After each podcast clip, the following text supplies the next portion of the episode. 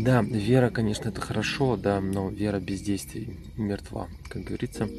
Поэтому э, верить э, на слова мужчины это ну, очень э, легкомысленный подход. Мужчина характерен делами, да, поступками. Поэтому э, надо э, не спешить верить, потому что как только вы э, уверуете, да, мужчина тут же может расслабиться, ну все, и вот так войдет в привычку кормить вас завтраками. И самое это обидно, что и сам он в это верит, и он даже, может, где-то и хочет измениться, и завтра что-то сделать. Но э, из-за того, что ему все это легко сходит с рук, то есть нет наказания, то есть его недостойное поведение терпится в данном случае, э, там, катать вам по ушам, ездить. И поэтому, дорогие женщины, сейчас ко всем официальное обращение, смотрите на поступки, особенно когда вам что-то обещают, не спешите.